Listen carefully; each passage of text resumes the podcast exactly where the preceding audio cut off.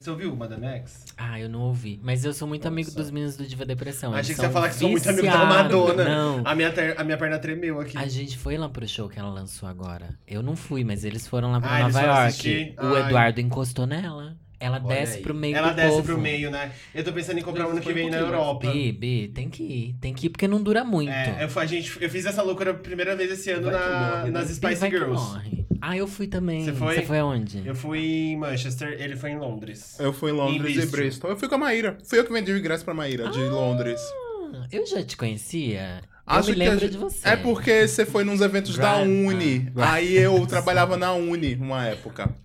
A União dos Sério? Estudantes. Mas faz tempo que eu fiz isso. Faz, faz. E sua diva, qual que é? Lady Gaga. Mentira, é a Xuxa. Ai, Mentira, Bi, que é a Xuxa. você É tem? mais a é Lady Não, Lady é a Gaga. Xuxa. É muito mais a Xuxa. Eu tô É a Xuxa. a Xuxa. E a Cristina Aguilera. E a sua? Ah, é verdade, a Cristina Aguilera. E a a minha sua? diva é a Whitney Houston. Ai, tá certíssimo Tudo, também. tudo. é dessa- bom que já morreu, ninguém fala mal, né? Porque aí fica com medo, né? Ai, não vou falar É, mal não de vou quem falar morreu, mal de né? quem morreu, mas eu acho que eu gosto muito da Beyoncé hoje em dia. Das vivas é a minha favorita, eu acho. E Pablo Vittar. E Pablo Vittar, claramente, não é? Que inclusive foi no. Vai, vai no Lollapalooza, Argentina e Chile. Ai, Ai, que fofo. Fiquei tão orgulhoso. Perfeita. Já tá rodando, pode Ai, Bom, desculpa, dando- eu estraguei todo o rolê de vocês, né? Não. Eu adoro falar de divas pop. Vamos, a gente vai meter as diva pop aqui no meio. Bom, forma. vocês devem estar ouvindo uma voz muito parecida com a da José, que, né? É, nesse episódio vocês que lutem, porque assim, se não entender, se não saber quem Olha, tá se vocês são tudo doido aí, fica achando que eu sou o Caco, imagina hoje, É. né? Hoje vai ser um desafio pra vocês e a gente tá começando mais um episódio do POC de Cultura, depois dessa intro sobre diva, divas pops. E eu sou o Caco, gente. Hilário. Eu sou o José. Por que que eu falei isso? Roubo de Começou a beber identidade. agora, começou a beber agora. Gente, por que que eu falei que isso? zoando. Eu olhei pra você e eu falei, não sei por quê. Elas que lutem. Eu sou... Nossa, Eu, na verdade, eu confundir sou- os nomes. É, agora, agora Na verdade, no caso, eu sou o Felipe. E eu sou o José. E esse é o POC POC de Cultura. Jamais farei esse gritinho. Gente, sabe o que que é isso? A gente tomando vinho de novo nesse podcast. Não deu nenhum intervalo de gravação e eu já tô bebendo de novo na meia da semana. E temos uma presença ilustre, maravilhosa. Muito esperada. Ah, muito inclusive- esperada. Requisitadíssima. Requisitadíssima e assim, ai, um sonho. Ai, que pesadelo, hein, amiga? Você sonha abaixo, amor. que horror. E com vocês, Lorelai Fox. Olá, meus amores. Ai, que vergonha, todo mundo olhando pra minha cara aqui. Sou eu, Lorelai Fox. Tô muito feliz de estar aqui com vocês. A gente tá, né, falando sobre isso já faz mais de um bom ano tempo. que você me convidou. fez um ano agora o podcast, Fez, não fez. fez? Então, tô aqui pra comemorar, então, esse um ano. Arrasou. Mas que eu venha mais É, vezes. você quer ser Aconteceu. de Lorelai ou de Danilo, ou tanto faz. Ah, você pode me Hoje chamar do dia, jeito que você faz. quiser. Ou de Whitney. Whitney. Lore Houston, aquelas fãzinhas que colocam o sobrenome da diva. Um dia a gente pode fazer uma rodada dessa de podcasts, né? A gente, cada um só se chama pelo nome da diva pop favorita. Ah, ia Ai, ser Eu vou adorar não chamar ela de de Xuxa, Xuxa. não. Eu vou te chamar de Maria das Graças. É sério? graça, É é sério que sua diva Eu é gosto da Xuxa. Eu gosto mesmo. É tá estranho, Mas né? assim, é bastante. É bastante, real. é, Bi. Verdade, real, real. Mas eu gosto da Lady Gaga. Por isso que eu tava falando da Lady Gaga, porque eu gosto muito da Lady Gaga mesmo também. Mas É que eu- quando a gente fala diva, a gente pensa na cantora, assim. Mas é Sim. que a Xuxa não é considerada Não, uma não cantora. é, Ah, mas se a realmente. Britney Mas é tá a aí no jogo, né? celebridade, né? Não é. Durante muito tempo foi, né? Uma grande celebridade. Hoje ainda tá bem baixa. Não, eu né? acho que ela ainda é uma grande. Ela é respeitadíssima. É. Isso Ah, não importa. Ela entrou, ela entrou na lista das, das atrizes mais famosas, mais Amiga, ricas do mundo. Essa né? lista de um site tão X. Então, eu né? achei muito Mas eu. É. eu acredito em tudo que eu vejo na internet. E foi assim que elegemos o Bolsa. Tenso. Não, mas eu acho que a Xuxa é tipo a Hebe Camargo. Pode estar Sim. velha, ninguém mais Ah, não, sim, lembra. ela é uma e todo todo mundo mundo respeita, conhece, todo mundo sim. tem um carinho, Sim, tem sim, uma sim, sim. história, fazem parte da história da televisão. É então porque, está na verdade, certíssima. eu gosto mais da Xuxa até 2005. por Ah, aí. dela nova, Eu então é isso. Envelheceu, não gostou. Exatamente. Não, envelheceu. eu gosto dela atualmente, assim. Gosto dela na internet. Os programas dela eu não assisto, por exemplo. Uhum. Entendeu? Não tenho visto nenhum programa. Mas eu gosto dela na internet. A persona que ela assumiu na internet, assim, agora, que ela tá leve, solta, pra falar. Que ela tá foda-se, né? É, Não é que ela tá que ela vai lá, poxa chica, achei feia essa, essa plástica. Vai lá gente, que foi isso, né? Sem noção. Aí Eu essa amei parte isso e ela realmente. falando que a ela tá mais saudável com a pele boa porque ela tá dando muito. Eu É, Ela sensacional. falou isso. Ela tá- Ela fala isso Ela tá no, sem no filtro Facebook, nenhum, no- foda-se. no Instagram dela. Eu imagino a Sasha morrendo de vergonha, colocando a cabeça, bem leonina, colocando a cabeça embaixo da mesa, dizendo, mãe, não, sabe? A Sasha Leonina? É, amiga. É? Leonina. A Xuxa é o quê? Aries. Ai, que difícil. O Não, sim. Você é o quê, amiga? que, que vocês acham? Ai, pergunta mais idiota, né? Aquário. Você sabia, então? Não. Ai, sabia. Não sabia. Real, juro por Deus. Você é aquariano também? Não, amiga. Touro. Muito, muito astrólogo. Touro? Amiga. Amada. Vocês perderam a Lorelai passando a mão no ombro. Eu, eu só chutei, mas é, é, é eu o que sou você muito transmite. aquariana. Eu sou muito aquariana. Só que as pessoas falam tão mal de aquário, né? Eu não, eu amo aquariano. É um dos meus signos favoritos. Você é o quê? Eu sou Capricórnio. Sério? Sério? Essa mesa tá ótima. E você? Eu sou virginiano, Virginiano. perfeito. Você fez aniversário agora? Fiz, dia Arrasou. 9. Parabéns. E o, e o Hilário. Sou de escorpião. Escorpião. Não sei. Obrigado, Difícil, amiga. ninguém Por aqui esse ainda- E é, e é três Ascendente ascendentes escorpião. três ascendente em peixes. É, o meu é peixe. É, eu eu, ascendente José peixe. e o Hilário e o Fi é Libra. Libra. A minha, a minha lua é em câncer. E esse é um tema ai. de. Estamos aqui fazendo um Ah, programa de inclusive- signos. A gente precisa desse episódio, né? Inclusive, eu pedi meu mapa e um ouvinte fez, depois eu, eu leio. Gente, tá é verdade. Como é que Ele foi? fez. Depois você tem que ler. Vou ler depois um dia. Quem sabe? Bom, vamos ao tema, né? Ao tema. Acho que é bom. Vamos tentar, vamos, vamos foco, amigas. Hoje a gente vai falar sobre uma coisa que talvez você não conheça, mas que provavelmente já passou, que se chama homofobia cordial. Na verdade, eu já conhecia sobre o termo, porque o Murilo do, Mundo, do Muro Pequeno fez um texto, se eu não me engano, no, no Medium. E, e aí, esses dias, acho que você postou alguma coisa no Twitter, né? E ele respondeu falando que era homofobia cordial. Sobre as pessoas te tratarem bem, mas no fundo você sabe que a pessoa é homofóbica, né? Uhum. E aí, vamos correr sobre isso. Eu posso começar contando sobre o que eu Pode. tutei, então. Conta. Pode. Foi uma coisa muito pessoal que aconteceu. Espero que a pessoa não ouça o podcast. Mas. Se você não se sentir confortável, não precisa, amigo. Amiga, eu quero é polêmicas. Eu vim aqui pra engajar. a gente finge que não quer, mas quer, gente. A gente quer. Não, foi assim. Eu tava ficando com um menino e ele me apresentou uma pessoa da família dele. E ele apresentou todo empolgado, tipo assim, ah, é a primeira vez que ela veria uma irmã dele, veria ele com outro cara. Já tenso, né? Eu já achei super tenso. Daí Ele falou assim: ai, mas tá tudo bem e tal. Ela é da religião. Ela fala que, de acordo com a religião dela, é pecado. Mas tá tudo bem, ela não vai achar ruim. Daí eu fiquei com aquela sensação, tipo. Ela não ia me tratar mal, ela me trataria super bem, ficaria super de boa. Só que só de eu saber que dentro dela o, o que eu sou é errado, já me deixa completamente angustiado e querendo fugir dessa pessoa, entendeu? Foi isso que eu tuitei. É que querendo ou não, você tem que já se munir de eventuais deslizes que ela possa fazer pra você não se sentir, né, diretamente atacado. Eu acho que é a exposição, tipo, é, o foda é, o foda é meio isso assim. Eu, eu pensei inclusive sobre muito sobre isso. E tava tentando até lembrar de situações que já aconteceram isso e acontecem várias, assim. É, e é engraçado como a gente muitas vezes não faz a sinopse do que aconteceu, então quando a gente vai perceber é meio. Opa, aconteceu isso.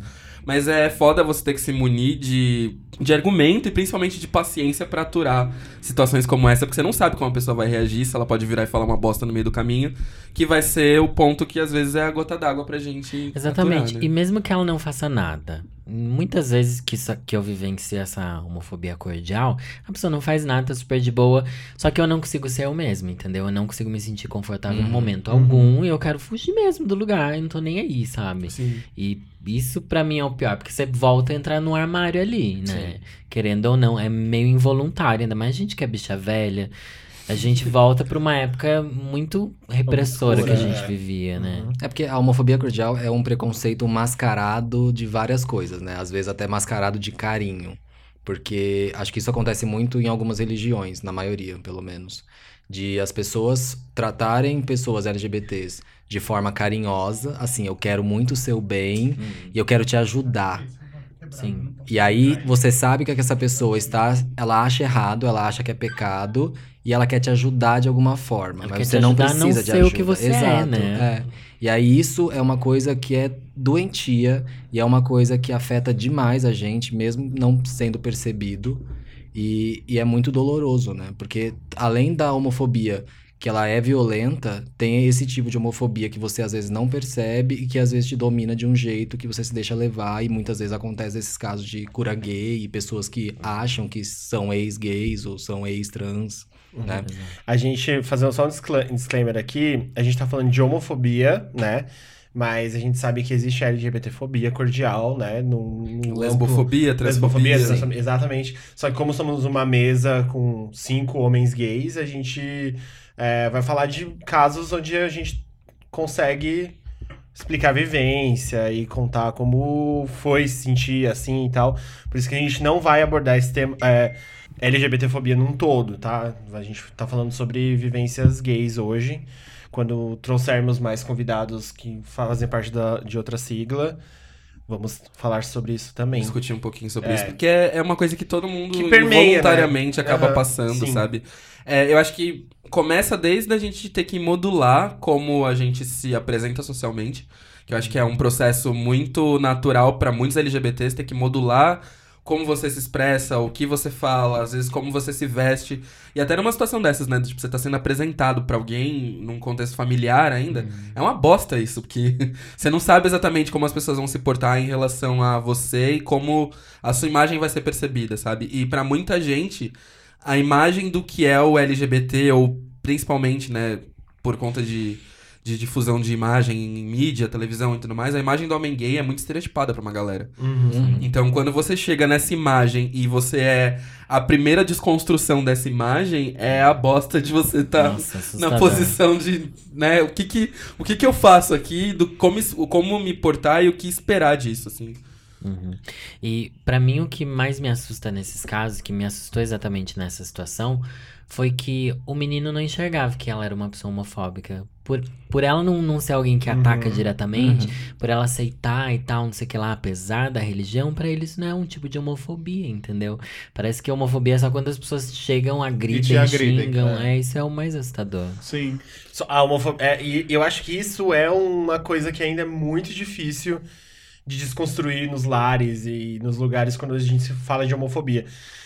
Eu lembro na época das eleições, por exemplo, a gente falando sobre homofobia, é, que a homofobia ela ia atac- ela tava sendo meio que permitida com, esse, com as ações do Bolsonaro e tal, e muita gente falando, ah, mas ele nunca bateu em viado, não, ele nunca fez nada, não sei o que, não sei o que, então, tipo, Cara, a homofobia ela não é chegar no limite do crime, no crime de ódio de você agredir fisicamente alguém e precisar, sei lá, quebrar o nariz de uma pessoa pra se tornar homofobia, né? A gente sabe que isso Até se você preterir uma outra pessoa Aham. por, a- por aquilo, você já Sim. tá sendo homofóbico, né? Se você- Quantas vezes num, num ambiente de trabalho você é preterido por alguma Sim. coisa por, por, por você ser gay, lésbica, trans, entendeu? Trans ainda mais, né? É, exatamente. Você tava Não, falando. eu tô- é, só pra falar sobre a, a agressão, ela é muito além do que é físico, né? Tem. cu- quando ela não é diretamente xingando com todas as palavras, ela. O sentimento de exclusão, o sentimento de solidão, o sentimento de é, não pertencimento social, ela é um, um, um ataque homofóbico também, é um ataque preconceituoso também que você tá fazendo com uma outra pessoa. Então a gente não precisa chegar aos extremos de é, agressões físicas pra falar de homofobia. A homofobia, ela tá ali no, no mínimo. A homofobia tá naquela piadinha sem graça que amigo hétero faz e você acha que ele tá sendo um cara desconstruidão legal, mas não, ele tá sendo muitas vezes homofóbico, um babaca, quando ele fala assim, ah, aquele viado, não sei o quê. E aí você tá do lado dele, você é um amigo dele, você é viado. E aí, ah, você tá no seu direito de chamar a atenção. Eu tenho muitos amigos que não, não compram brigas com, com, héter, com héteros que fazem esse tipo de brincadeira por. Muito por medo, mas também por apego, sabe? Eu acho que. Pra não perder o vínculo. Pra não perder o vínculo, pessoa. exato. E eu acho que se você se o seu vínculo é tão forte, é tão importante pros dois lados, ele vai entender se você falar Sim. esse tipo de coisa pra ele. É, até um ponto que pra mim também foi muito importante pra começar a mudar direcional de alguns amigos héteros, assim, que eu tenho bastante ainda. É, expressões do tipo arrombado ou mandar um vai tomar no cu, quando você percebe que tipo a intenção é justamente pra trazer a questão homofetiva Uhum. presente, sabe? Não, tipo, ah, vai se fuder, vai tomar no cu. Não. É Tá falado depreciando, né, Exato, caso. é, exato. Falado pra ser um, um xingamento mesmo. E é um, é um processo, realmente. Você tem que chegar e sentar e falar, ó, por isso, entendeu? Que nem o do, do arrombado. Um amigo meu, ele adorava abrir a boca e falar arrombado. Aí eu virei, tipo, você tá ligado da- do porquê que as pessoas falam arrombado um pro outro? Aí ele, tipo, ah, lógico que eu sei. Eu falei, mesmo? Eu falei, você não entende a relação toda que fazem pra chegar no arrombado e explicar que, né, isso tem a ver com a questão sexual. que Você tá falando de um homem que se relaciona com outro homem que, né, porventura, alguma coisa aconteceu e a prega se foi. Uhum. E aí foi tipo, ah, tá, entendi. E aí é o E até um que lance de vai- estupro também, né? Exato, porque muitas vezes, né, o arrombamento vem do estupro. Uhum. Então é, tipo, começar a discutir essas pequenas coisas e tudo mais já vai abrindo um caminho. Que eu acho que é, é a necessidade justamente pra não cair nesse espaço de achar que ah, a pessoa não tá te agredindo, ela não, tipo, né, fisicamente ela não tá te agredindo verbalmente ou psicologicamente de outra forma. Nesse sabe? universo ainda de tomar no cu, essas coisas, é, a gente vê muito exemplo, por exemplo, as pessoas quando elas querem é, se manifestar contra o Bolsonaro, eles começam, ei, Bolsonaro, vai tomar no cu. E, tipo, a gente entende a intenção, beleza, isso é uma coisa que... Ai, mas eu já eu, eu acho que eu já expliquei isso aqui outro dia, não já? Sobre. Ah, não, isso foi uma conversa que eu tive com o Caco off. Que foi na época que o Haddad começou a, a responder o Carlos Bolsonaro e começou a, a descer o nível do Carlos Bolsonaro, assim, começou a xingar. E aí, a família Bolsonaro, ela é tão ridícula. Vou usar essa palavra porque eu não consigo pensar em nenhum outro argumento. Mas ela é tão ridícula que a gente precisa descer ao nível deles pra eles se sentirem atacados. Uhum. Então, se a gente começar a atacar eles com outras palavras, eles não vão se sentir atacados. A gente tem que atacar Não, eles com a mesma entendo, pedra, eu entendeu? entendo, mas eu- eu acho que essa problematização aí a gente tem que segurar um pouco. Não, não é a eu, minha não, eu não acho que é uma problematização, eu acho que é um negócio que a gente precisa, às vezes. Não tô falando que é errado e que quem tá fazendo isso tá fazendo com a intenção de ser homofóbico, Aham. mas eu acho que ela tá no mesmo universo da homofobia Ah, não, cordial, claro. que é um, é, um, é, um, é um jeito de ofender uma pessoa fa- falando de, um, de uma forma de se Mas relacionar aí- sexualmente Tá. entre dois homens, ou não só dois homens, uma mulher também, etc. Mas a gente sabe de onde isso nasceu. Onde Ah. o cu, ele é um tabu pros, pro, pra homem hétero e que o homem, o, o cu é intocável. Então, tomar no cu seria alguma coisa horrível. Uhum. E, e aí a gente... é, Existe até no carnaval teve um desse que é Ei Bolsonaro, vai tomar polícia, não vai tomar no cu porque no cu é uma delícia. Mas aí tem outra discussão na polícia. O Que é porque isso é punitivismo. Aí punitivismo é ruim, a gente não pode querer que as pessoas sejam É, a gente presas. nunca vai chegar num É, denominador tem- tem comum. Não vai ter um É, xingamento É, o- é, exatamente. tipo, mas, É. eu, mas eu gosto de trazer esse tipo de. Aham. Esse tipo de. Eu, eu Discussão. gosto de falar disso porque, assim, a gente precisa pelo menos dar nome às coisas, entender o que a gente tá falando. entendo. Quando a gente fala que tomar no cu é uma coisa ruim nesse sentido, a gente tem que entender pelo menos de onde ele tá vindo pra não. Não, claro, concordo. né, pra, concordo. tipo, é aquele Concordo. negócio que a gente falou em algum episódio, eu não lembro qual, mas dar nome às coisas. Então, caracterizar elas. Então, tá, a gente sabe, a gente tá usando isso de uma maneira que não é agressiva, mas a gente sabe de onde ela veio e qual é a Sim. raiz dela. E a raiz Sim. dela é Não homofóbica. concordo, eu não machista. discordo de você, não. Uhum. Eu tô falando, eu só tô falando assim, que eu acho que nessa discussão do Ei Bolsonaro vai tomar no cu, é uma coisa popular que as Sim, pessoas sim. conseguem É, total. entender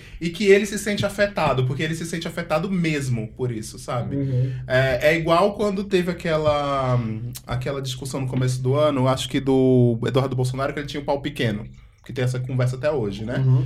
E aí todo mundo ficou falando sobre isso, etc e Puxado. tal. E aí é bem, Puxado, bem muito puxadíssimo. hétero é. isso, né? Mas, isso, hétero mas sabe, foda. eu, trabalha, eu trabalhava antes, eu não sei se a Lorelai sabe, mas os ouvintes sabem. Ah, eu trabalhava pro PT antes. Então, tipo, Petista. é, eu sou bem petista. Petralha. E a gente soube, assim, de informação de bastidores que quando saiu a notícia, eles pararam o Palácio do Planalto, chamaram a reunião de urgência pra discutir como é que podia reverter essa história do pau pequeno. Porque eles se Meu sentiram Deus. extremamente Tantos afetados. escândalos Posta maiores. um nude. É, Porque mostra, põe pra Porque fora, eles põe se pra sentiram jogo. extremamente afetados. Então, tipo, é, eles só são afetados nisso, entendeu? Eles não conseguem se afetar com roubo, com Queiroz, Laranjal, nada. Claramente. Nada. Mas bizarro, com essas né? coisas, eles se afetam. É que a gente tem que estar Então, lidando com criança e um É, bando a de gente tá macho. lidando com uma- um bando de macho frágil. infantili- infantilizado, entendeu? Adolescentes. É, então a gente não tem, a gente não tem muita Não, eu salvação. entendo, eu entendo. É É nessa só- discussão, entendeu? Aí eu fico, eu fico, eu fico mesmo entre a cruz e a caldeirinha nisso, porque eu sei dessa, dessa faceta, e aí eu fico pensando, porra, mas é errado falar isso. Não, sabe? é- é- Aí eu fico aham. naquela, o que é que a gente pode fazer? E a gente não tem solução pra isso, porque a gente tá vivendo esse, essa, essa, essa fase extremamente, sei lá, né, louca Uhum. desse Louca, país. Que você, E, pra você enfim. atingir uma pessoa, você precisa falar Exatamente. de algo que, no fundo, te atinge também, né? Exatamente, exatamente. É, E aproveitando isso, você lembra. Assim, E aproveitando isso, tomou no cu. Ai, amiga. Mas falando sobre tomar no cu, não, não é o tipo de coisa que a gente tem que ressignificar? Tem esse rolê também, não tem? Uhum, Igual a tem. gente ressignificou viado, bicha, o POC. POC. Uhum. POC é o exemplo mais clássico, né? Sim. Não sei se tomar no cu a gente vai conseguir re- ressignificar, eu só quero dizer que talvez as coisas tomem outro rumo nesse sentido. E não sei se as pessoas vão parar de usar essas coisas, só que o importante é a gente não ser atingido. Pra mim, alguém me chamar de viado não me atinge tanto quanto a Não. pessoa fingir que, ok, tudo bem, eu te aceito, Sim. por mais que você seja um pecado, entendeu? Pra mim, isso é muito mais pesado Uhum. do que ela chegar pra mim e falar, Total. é viado. Porque viado eu já tratei isso em mim, entendeu? É, é uma não validação, né? Ela falar que, tipo, ah, beleza, eu te entendo e tudo mais, mas. É, mas... É uma não validação Exatamente. disfarçada de, ah, eu aceito sim, mas na verdade não. É muito pior a pessoa ter medo de me chamar de viado, mas chamar o amigo de viado como forma pejorativa. É. Eu prefiro que a pessoa me chame de viado, mesmo porque eu sei que eu sou, entendeu? Do que se refira a outra pessoa de forma pejorativa como viado. Sim. né? Sim. Uhum. É, eu tenho, eu tenho uma, uma, uma coisa, assim, hoje em dia, que eu nem me importo com essas coisas de olhares, as pessoas que elas estão achando de mim ou não, não importa, não me afeta em nada, mesmo, assim, sabe, hoje em dia. Mas tem uma coisa que me incomoda muito, é quando você conhece um homem hétero. Aí, por exemplo, vou dar um exemplo bem, bem... Ai, é sempre ruim, amigo. É, mas é bem, é bem, é bem, é bem escandaloso assim. Aí você tá no final, e vocês estão num bar com várias pessoas, vamos dizer assim, ou numa festa, ou em qualquer lugar. Aí, ah, fulano mora perto de você, dá uma carona pra essa pessoa, a pessoa faz de tudo pra não te dar carona. Uhum. Porque Ai, que acha que vai rolar alguma coisa, porque Sim. fica com medo que você vai dar em cima. Lá, lá, lá. Aí você fica naquela, porra, puta que pariu, né? Uhum. Aí eu disse, não, gente, eu vou de Uber. Sem contar que é uma, uma autoestima que eu queria ter, É, né? É, tem um. GIF que eu vi hoje no Twitter que é o tipo.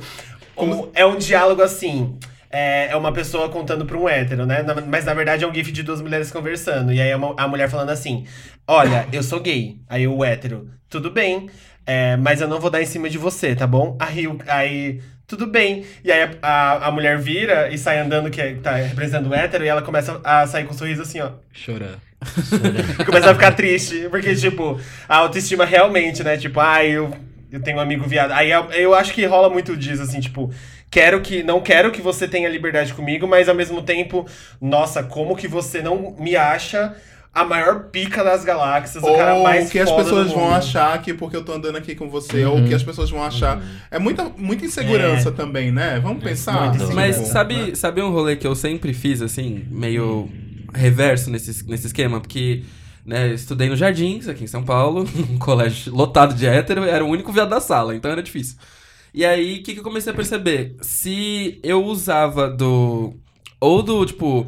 Ou eu era a bicha muito legal, que felizmente não tinha essa questão de falar sobre né, possíveis encontros sexuais. Ou eu esperava, assim, quando o cara era bem escroto, bem escroto mesmo, desses que pensa desse tipo, eu fazia a questão de ser a bicha escrota mesmo nível, assim. Então, tipo, Uhum. olhar pra ele com uma cara de, ai, amor, é você? Sabe? Tipo, se respeita e me respeita, sabe? Eu não vou pegar você. E deixar meio claro essas, essas trocas de, de, loga, de local, justamente por conta disso. Porque o constrangimento que a gente passa em situações como essa, eles nunca sabem como é que é. E aí, inverter o constrangimento pra eles era meio que um. Hum, viu agora como é legal? Mas você é corajosa, né, bicha? Porque Ah. eu tinha um medo de que Sim. perder meus dentes. É que, é que, felizmente, o- os héteros que eu tive nos espaços que eu tive, assim, que, né. Eram uns bosta. Não, era, era hétero bunda mole. Nesse Aham. sentido, assim, sabe? De não é ser o cara que ia levantar a mão pra mim e eu falar bosta. E eu não sou uma bicha pequena, né? Então também não rola de, de vir levantar a mão pra mim ou fazer alguma coisa, né? sabe? Aham. E aí já rola meio que um, um- um certo respeito, assim. Mas é. O que eu acho engraçado, na verdade, é hétero quando ele vai te cumprimentar ele não sabe o que fazer.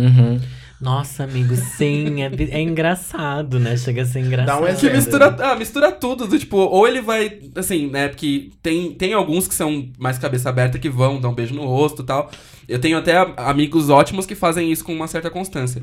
Mas tem uns que eles vão e aí, tipo, ou ele vai naquela cumprimentada de hétero mesmo, da mão, e aí ele não sabe se ele dá a mão ou se ele dá aquele abracinho meio tosco, que ele fica naquele, ok, Aham, cheguei num um abracinho. Aquele- assim. Eu amo aquele abraço que a mão fica aqui no peito, que ele ia dar a mão, na verdade, mas aí você abraçou. Aí fica, fica a Aí mão a no mão meio do fica- abraço, é. é. horrível. E aí, além disso, tem também o, o hétero que ele não sabe, tipo. É porque é, é muito engraçado. Ele tem, tem esse meio termo da pessoa que sabe lidar. Tem o extremo, que é o cara que te trata exatamente como ele trata uma mulher. E tem o cara que te trata exatamente como se fosse o cara mais bronco do mundo, que é Uhum. amigo dele. Então eles não sabem lidar com, tipo, Ah, eu o- tenho, eu o tenho que tá uns, ali. Eu tenho uns amigos que são da Gaviões da Fiel. da- que é a torcida do Corinthians, né? E aí eles são bem chucros. Beijo, Marcos! Beijo! Ele nem vai ouvir, mas eu vou dizer que eu falei dele. E aí. E eles são todos assim. Eles chegam, e aí, mano, beleza? Uhul! Sabe? Assim, ah, e aí eu faço questão de muito ser bem. Aí eu faço ver questão hétero. de ser bem estereotipado, bem Vera Verão, quando eu cumprimentar eles assim. E aí, Bia? Aí, que eu nem faço isso. E aí eu faço questão, porque eles se sentem muito mal. E aí eu fico. E eu fico lá e mas eles são pessoas ótimas, assim. É muito engraçado ver, tipo, a situação que um hétero fica quando ele não sabe como te tratar, porque você fica pensando assim. O que, que será que tá passando nessa cabecinha aí? O que, que será que tá rolando? Mas também tem muito. Eu, eu tive a sorte de, esses dias, com, é, eu, tô, eu ando com um círculo de héteros muito ok, assim. Muito. Até, até convivo bastante com eles. E um deles, uma vez, ele tava contando uma história, ele foi dar um exemplo. E, ele, e aí, olha só como a nossa cabeça funciona num jeito que eu achei isso demais, mas na verdade não era pra ser nada demais. Porque assim, eu fui tão menosprezado e atacado por hétero, a minha vida, in- homem hétero, a minha vida inteira, que quando eu ouvi um negócio desse, eu falei, caralho, esse cara é muito foda, quando na verdade ele é só ok. Ele tava fazendo assim, é, ele ia dar um exemplo de alguma coisa. Ele falou assim, ó, fi, por exemplo, eu e você a gente namora. E ele tava contando uma história, tipo, acho que era pra falar sobre Facebook e status no Facebook. E ele falou, e você namora. Eu falei assim, caralho, essa é uma pessoa que não tem medo. de-" E ele tava, a gente tava numa roda. Que assim, Ele a usou um maioria era hétero. homofetivo. É, tipo, ele não procurou a Ai, primeira mas Isso menina. emociona, gente. É, não é? Emociona, é Aham. pesado. E aí eu comecei a procurar, tipo, tinha menina hétero na, na roda, ele podia ter falado, eu falei, caralho, mano, é o Dalai Lama aqui, tá ligado? é o cê- próprio Dalai Lama. Você tá vendo como a gente se surpreende com migalhas? É, era pra ser tipo uma coisa normal, né? Igual tomar no cu. É. Se, tomar, se a gente se tomar no cu não fosse uma coisa ofensiva, que usasse pra ser ofensivo, a gente. Ah, a utopia é essa. Vamos todo mundo falar as coisas sem que elas tenham cargas pesadas. Mas, nesse momento, eu falei, puta merda. Eu nunca vi, eu nunca vi um amigo hétero meu dar um exemplo disso. E é tipo, é sempre procurando, mesmo que seja a pessoa que mais me trate bem e que não tenha resquícios de masculinidade tóxica, que sempre tem, mas mesmo que seja o nível seja baixo. É, é sempre dando exemplos, sei lá, de casais normativos, né? Tipo, ah, eu e fulano. Não, é uma é uma pessoa que namora. Não usou o exemplo da própria namorada. Ele só tava conversando comigo e ele falou isso de uma maneira normal. Eu falei, "Ah, gente, a minha Que cabeça pra explodiu." Frentex, né? Uhum. É, tem dia que eu paro e penso, às vezes eu tô no banho, penso nisso, eu falo, gente. Do nada eu começo a pensar assim, no, no transporte público, meu Deus. E aproveitando até o gancho, você acha que a questão toda, ela tá ligada diretamente com a masculinidade tóxica também? Imagina, B, masculinidade tóxica, o que tem a ver? Isso nem É assim existe. que tem a ver. Não existe. Eu acho que tá ligado com tudo. Não sei, eu acho que existem duas vertentes. Se bem que se a gente for a fundo, o machismo é a raiz de tudo, né? Uhum. Eu penso muito na religião como um grande problema. Uhum. E, mas a religião tá entrelaçada ao machismo, né? É muito estrutural isso. É tudo um grande problema. O que, que a gente faz pra resolver, Caco? Ah, sei lá. só- Terapia. É a gente que tem que se tratar, porque o mundo não vai se resolver tão fácil. Ou a gente se resolve. Eu já ia falar só matando todo mundo. Aí você falou terapia, eu falei, bom, E, menos é, mal. é, vamos devagar. É mais fácil. Mais, mais fácil. É. Mas eu, eu tive uma, até uma, uma. Foi uma situação que eu, eu ilustro muito isso, porque assim, eu tive uma formação né, espiritual, religiosa, dentro do, de um colégio católico, embora nunca seguisse, mas eu desde muito pequeno tô dentro do espiritismo em diversas formas. E aí, depois disso, eu fui parar no, na Umbanda, né? Por, por conta de, de caminhos familiares também, eu fui parar na Umbanda. E assim, todas as vezes que eu ia pra, pra centro espírita e tudo mais, tem um momento de triagem onde você fala alguma coisa, seja kardecista ou não, você, você fala alguma coisa, você conta alguma coisa e tal. E eu era uma bicha sofrida na época, eu falava de relacionamento, de tipo, queria achar um relacionamento, pipipi, pau, pau, mas assim, pelo medo de falar disso abertamente, eu falava muito a gênero, né? Então, vamos lá no discursinho a gênero. E aí, sempre quando eu falava no discurso a gênero, pra ver se tinha alguém ligado, né? Pra pessoa se ligado, tipo, vamos mudar o discurso. Ninguém nunca falava nada, assim. Eu já cansei de ouvir, não, que você vai encontrar a mulher da sua vida. E eu, tipo, kkk. Aí, até que a última vez que eu fui na Umbanda e tudo mais, eu não falei nada. A mãe de santo não foi brifada, ninguém da minha família falou nada. Aí ela virou e falou assim: A mãe de santo não foi brifada. tem que levar um briefing. O que, que é um publicitário, né, gente? é. Pelo amor de Deus. A mãe de santo não foi brifada. Imagina a mãe de santo fazendo uma, uma reunião de follow-up depois. Um briefing para uma Vamos Mãe- fazer um follow-up Mãe de santo aqui, tem um olha. trelo com todas as pessoas que ela vai dar o passe. assim. A mãe de santo Esse aqui, o Caco, já deu o passe. Aí ela muda assim. Aí muda. Aí ele- muda a aba do. Ah, Aí vai lá e faz o follow-up. Olha, se ele chabaçou aquele ali, não, não gostei, é isso. Aí ela virou assim, do. Falou, você namora? Eu, tipo. Hum, sabe das coisas. Aí ela virou e falou assim. Ele ama muito você. A hora que falou ele ama muito você, eu acho que eu só não caí da cadeira, porque foi muito assim, mas. Nunca tinha passado por uma situação onde eu ouvisse dentro de um espaço religioso, tipo, ele. Sabe? Pra se referenciar a interesses românticos e tudo mais. E ainda da maneira como, como foi falado, porquê que foi falado, e, e né, toda a mensagem que veio logo em seguida disso, foi um negócio muito foda, que me fez ter um mínimo de esperança em relação à religião nesse sentido, sabe? Eu acho que Mas na Umbanda isso é muito É, mais comum. é né? mais aberto aí, e é. mais. Até porque tem muita mãe de santo, pai de santo que são LGBTs. É, tem muita presença trans também dentro da, da Umbanda e tal. É, em alguns lugares ainda é mais foda, principalmente lugares que né, a maioria da Umbanda é branca. Mas tem todo esse rolê ainda, eu acho que é um caminho, sabe? Eu acho que diferente, por exemplo, não estou criticando novamente, mas diferente de, de- do catolicismo e da, da igreja evangélica, eu acho que é, é, um, é um ponto que. Aí sim eu acho que entra muito mais na questão da masculinidade tóxica com a religião e. A raiz e do preceitos. cristianismo é essa, né? A raiz do cristianismo é um homem branco, viril, que está acima de todos nós e que fez nós a visão dele. E a visão dele não, é a imagem dele que. Ó, agnóstica no rolê. Ah, não, eu tenho, eu tenho as minhas crenças, mas é. é- Madonna não conta. É meio de.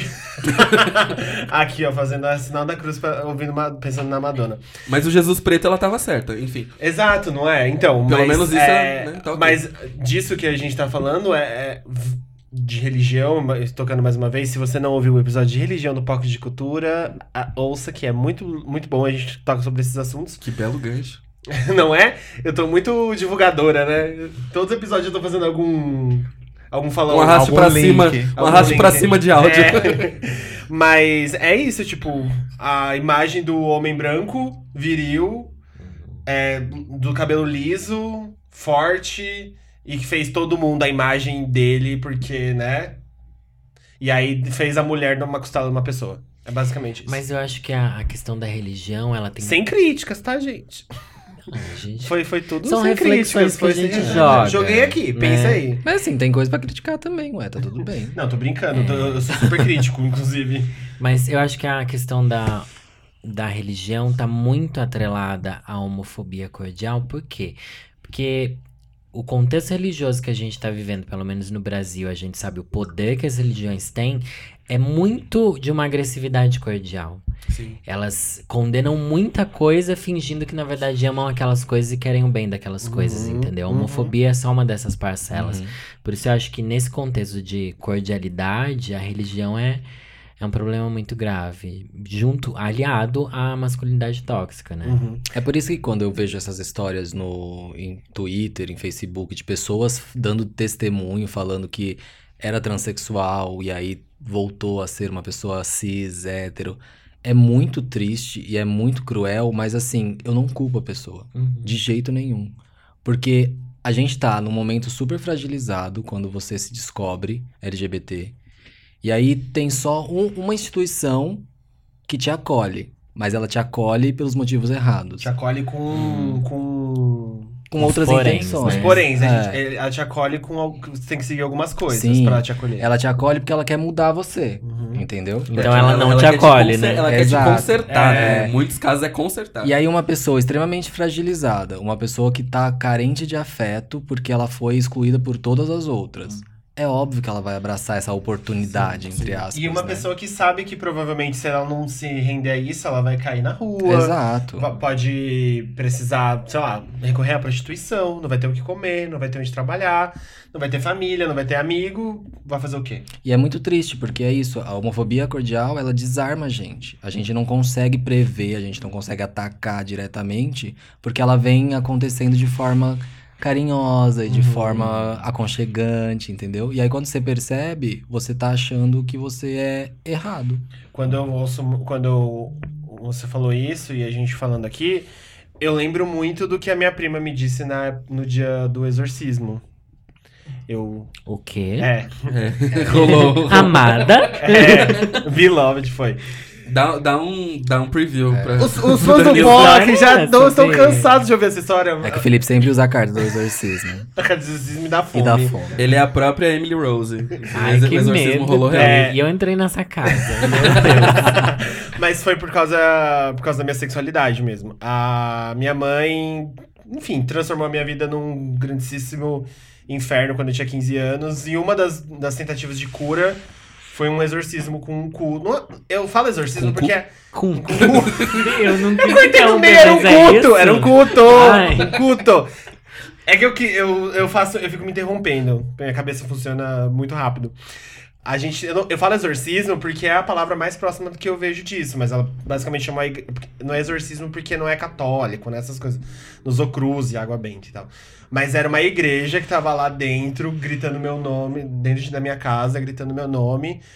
E aí, quando eu, eu trouxe essa história de volta, porque eu lembro muito da minha prima batendo na minha janela e falando assim: Felipe, a gente tá aqui pra te ajudar, a gente tá aqui pra tirar isso de você, pra fazer você voltar pro caminho do bem, essas coisas, entendeu? Então, eu lembro muito dessa.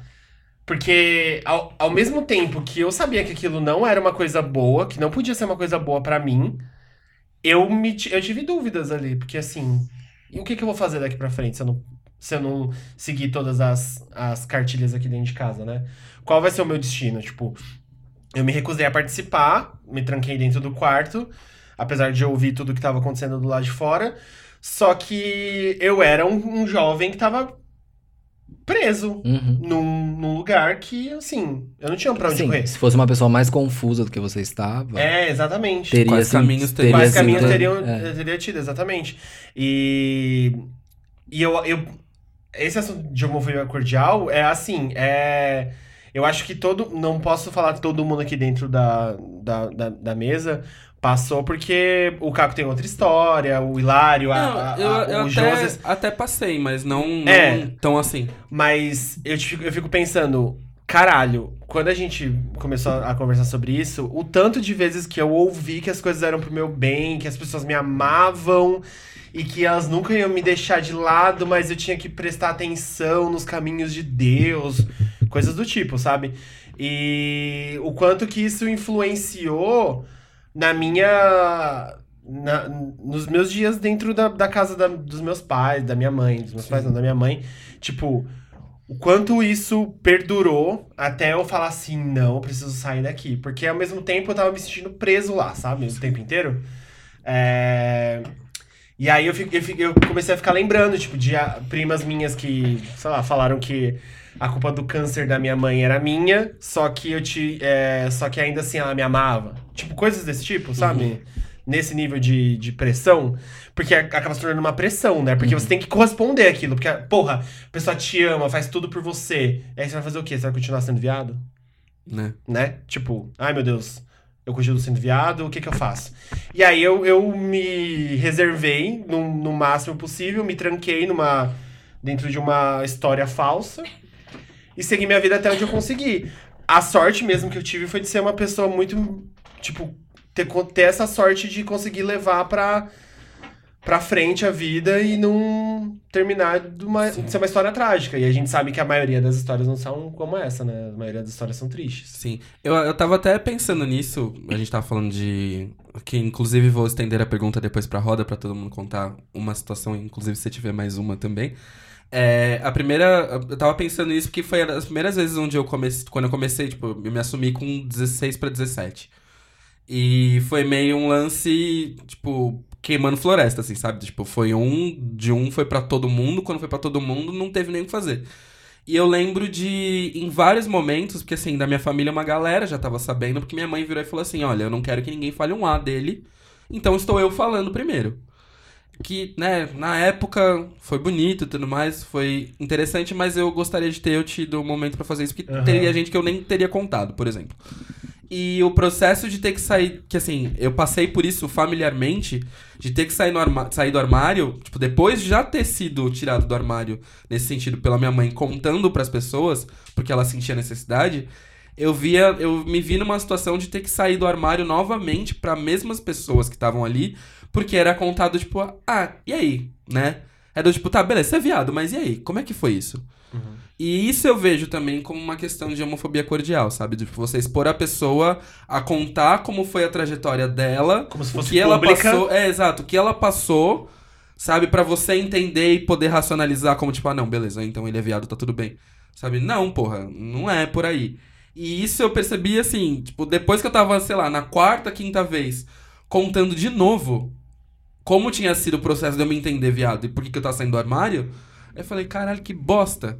E acho que isso tem um pouco também, sabe? De, de como esse, esse tipo de processo, por não ser um processo entendido e antigo das pessoas, né? Tipo, ainda é um choque para as pessoas sair do armário, ainda é um- uma questão sair do armário, ainda é necessário que a gente saia do armário justamente para dar visibilidade, entre outras coisas. Mas esse processo todo, se você se vê numa situação que você tá tendo que repetir a sua história várias e várias vezes para pessoas que não necessariamente teriam necessidade de ouvir isso, é uma microagressão, sabe? É uma, é, eu também acho que é uma agressão. Eu, me- meu caso é completamente diferente do seu. Eu nunca me assumi pra ninguém da minha família, só me assumi pra minha mãe. E minha família inteira. Metade da minha família ignora o fato de eu ser drag, de eu ser gay. Outra metade super sabe de tudo e me apoia e blá blá blá.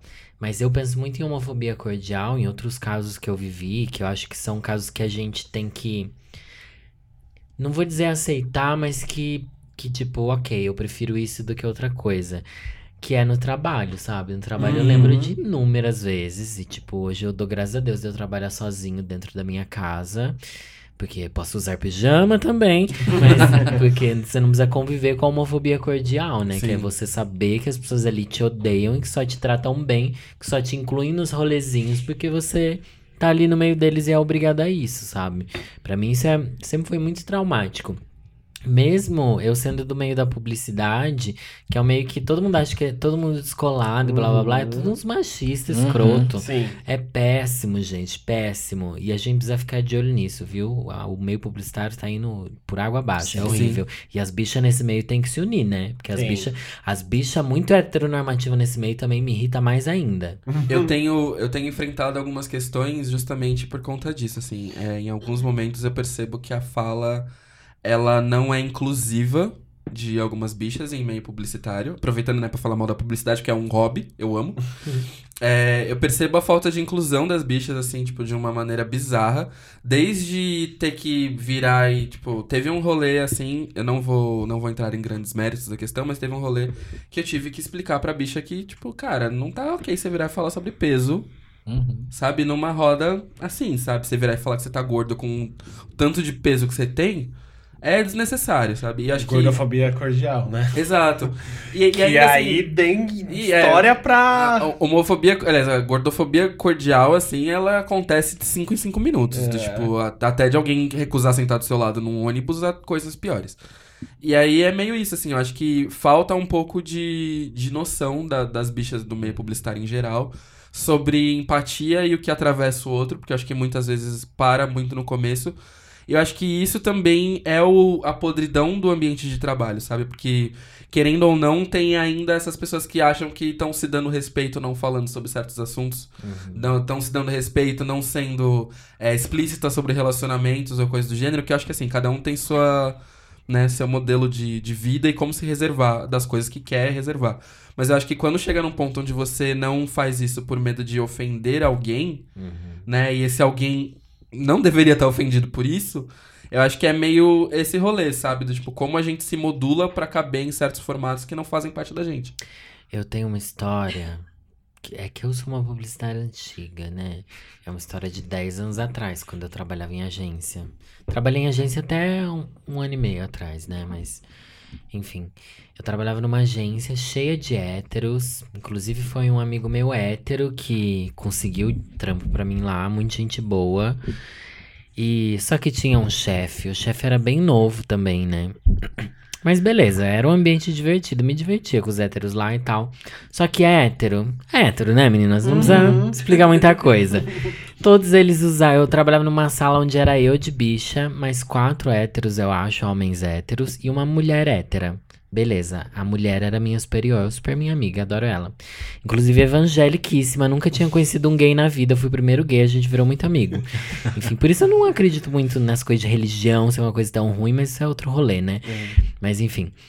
Todos eles usavam fotos de mulher gostosa nos monitores. Todos eles usavam, sabe? Os héteros faziam isso. Eu não ia fazer isso, né? Uhum. Mas até que um dia eu resolvi testar. Falei, ué, todos eles conseguem usar aí as fotos das gostosas? Vou colocar a foto de um homem aqui no meu monitor. Coloquei. Mas não era nem a foto de um homem gostoso, né? Essas coisas pornográficas, não. Era uma foto, assim, tipo, rosto e tal, de um modelo Tumblrzinho. Eu era viciada no Tumblr há 10 anos atrás. E uma foto em preto e branco, tem até hoje essa foto. Coloquei lá. Tudo bem, tudo bem.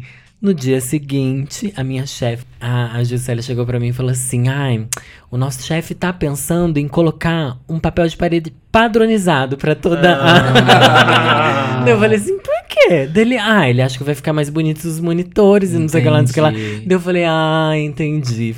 Tipo, já fazia mais de um ano que eu trabalhava lá, sabe? Isso não existia. Foi no dia que eu mudei o meu papel de parede pra fazer igual que todos eles faziam, que eles colocavam aquelas loironas bem gostosas, estereotipada de macho, sabe? No dia que eu fiz. E é Faltou muito ser uma mulher e um sutil. carro junto.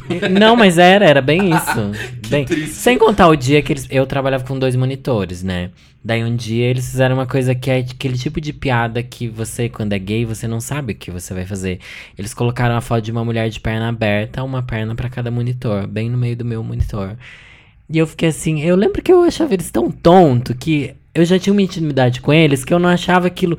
Não fiquei mal como eu ficaria hoje em dia se um desconhecido fizesse isso. Mas eu pensei, nossa, essa gente é tão tonta, sabe? Tão preguiça. E pra eles era tipo uma brincadeirona, era uma coisa tipo, Uma ah, grande estamos. piadona, né? É a piadona, tipo, você é nosso brother, a gente brinca com você, mas tipo, não. Tem uma frase que explica muito isso. Uma frase que eu li.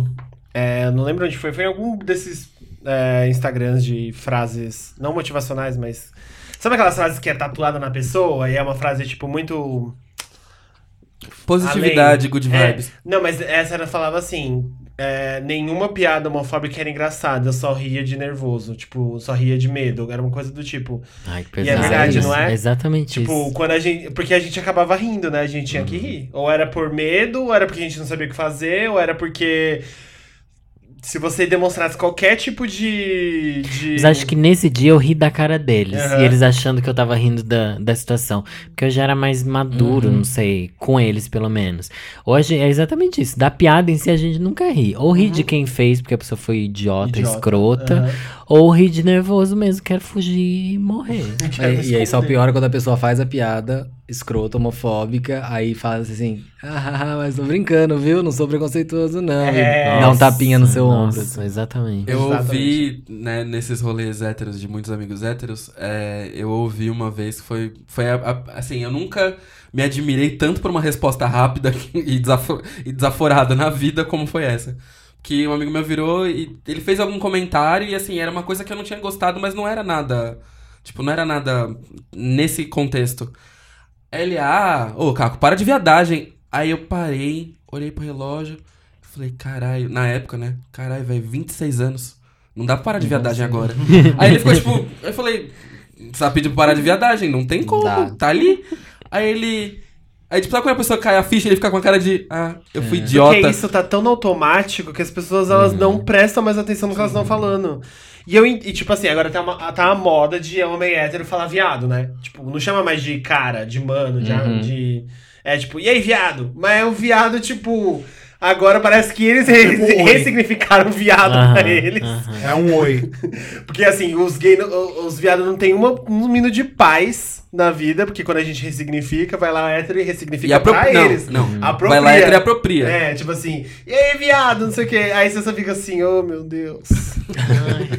Ai, e agora? Que, que, que, como que eu explico? O que, que eu falo? Mas ainda é melhor eles terem se apropriado e usar isso do que eles usarem isso só pra ser legalzão com a Sim, gente. sim, porque eles veem a gente se chamando de viado. Ah, isso é É. uma coisa que me irrita também. A pessoa daí chega lá, ai, vou chamar de viado também pra eu ser legalzão. Gente, não. Não chama É. ninguém de viado. Uhum. Assim, se você não tiver, tipo, o, o- o extremo da, da intimidade com a pessoa e for, tipo, muito amiga dela, a ponto, assim, ser irmão, e a pessoa te deu um ok pra fazer isso, temos ouvintes héteros aqui, temos, né? Alguns. O É, biscoito é o amigo do cara. É. com certeza.